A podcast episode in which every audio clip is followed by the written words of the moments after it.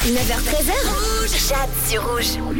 Il est 9h43, il est l'heure de répondre tous ensemble à la question de la semaine. Cette semaine, je vous demandais de me raconter votre pire ou votre meilleur rendez-vous amoureux parmi les dates que vous avez pu faire, la pire expérience que vous ayez eue, vraiment quelqu'un qui avait menti sur sa photo de profil et sur son âge, ou alors la meilleure, la personne qui arrive avec le bouquet de fleurs et compagnie. C'était ça la question de la semaine et on commence avec une histoire un peu mélangée. Donc c'est-à-dire qu'il y a d'un côté le pire date et d'un côté la meilleure fin possible.